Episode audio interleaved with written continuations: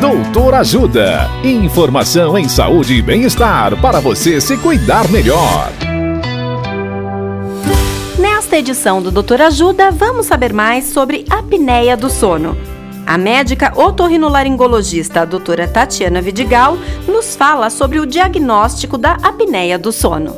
Olá, ouvintes! O diagnóstico da apneia do sono é feito através de um exame chamado polissonografia que é realizada à noite em um laboratório do sono sob a supervisão de um técnico. O paciente deve dormir com sensores fixados no corpo que permitem o registro da passagem do ar pelo nariz e boca, oxigenação sanguínea, frequência cardíaca, movimentos do tórax, posição do corpo na cama, além de outros dados. A presença da apneia pode levar a um aumento de risco de ter problemas cardiovasculares, infarto e arritmias cardíacas. É difícil falar em cura da doença, porém é possível falar em controle, o que diminuiria o risco das complicações e uma melhora na qualidade de vida. Caso suspeito de apneia do sono, procure um otorrinolaringologista ou médico do sono.